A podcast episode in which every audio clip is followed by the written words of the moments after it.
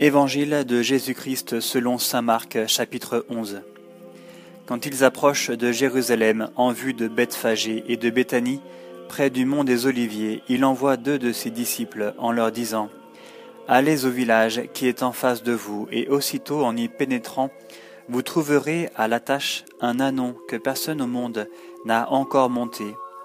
Détachez-le et amenez-le.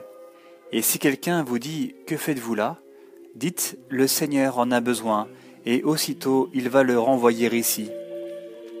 Ils partirent et trouvèrent un anon à l'attache près d'une porte, dehors, sur la rue, et ils le détachent. Quelques-uns de ceux qui se tenaient là leur dirent, Qu'avez-vous à détacher cet anon? Ils dirent comme Jésus leur avait dit, et on les laissa faire.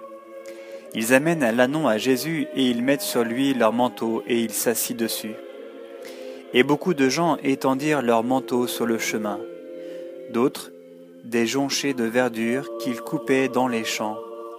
Et ceux qui marchaient devant et ceux qui suivaient criaient Hosanna, béni soit celui qui vient au nom du Seigneur. Béni soit le royaume qui vient de notre Père David. Hosanna au plus haut des cieux.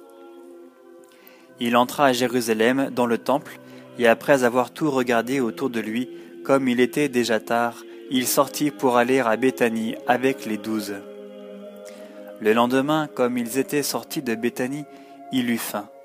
Voyant de loin un figuier qui avait des feuilles, il alla voir s'il y trouverait quelques fruits, mais s'en étant approché, il ne trouva rien que des feuilles, car ce n'était pas la saison des figues.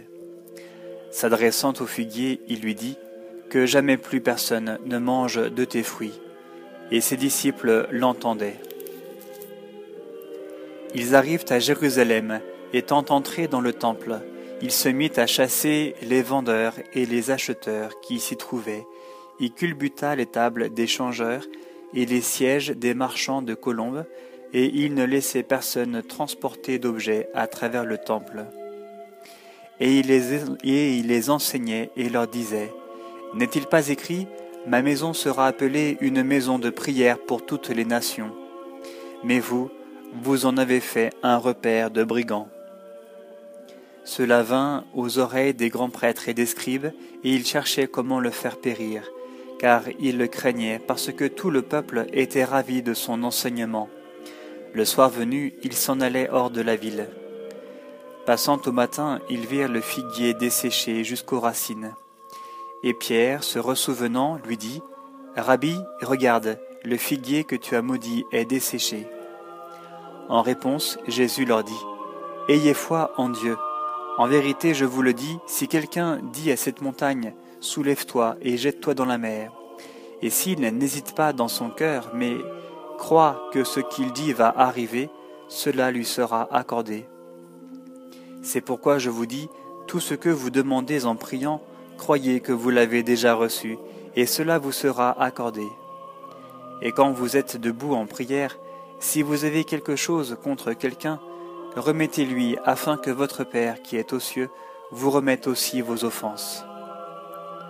Ils viennent de nouveau à, Jérusalem, et tandis qu'ils circulent dans le temple, les grands prêtres, les scribes et les anciens viennent à lui, et ils lui disaient, Par quelle autorité fais-tu cela? Ou qui t'a donné cette autorité pour le faire Jésus leur dit, Je vous poserai une seule question. Répondez-moi et je vous dirai par quelle autorité je fais cela. Le baptême de Jean était-il du ciel ou des hommes? Répondez-moi. Or, il se faisait par devers eux ce raisonnement. Si nous disons du ciel, il dira, Pourquoi donc n'avez-vous pas cru en lui? Mais allons-nous dire des hommes? Il craignait la foule car tous tenaient que Jean avait été réellement un prophète. Et ils font à Jésus cette réponse. Nous ne savons pas. Et Jésus leur dit, Moi non plus, je ne vous dis pas par quelle autorité je fais cela.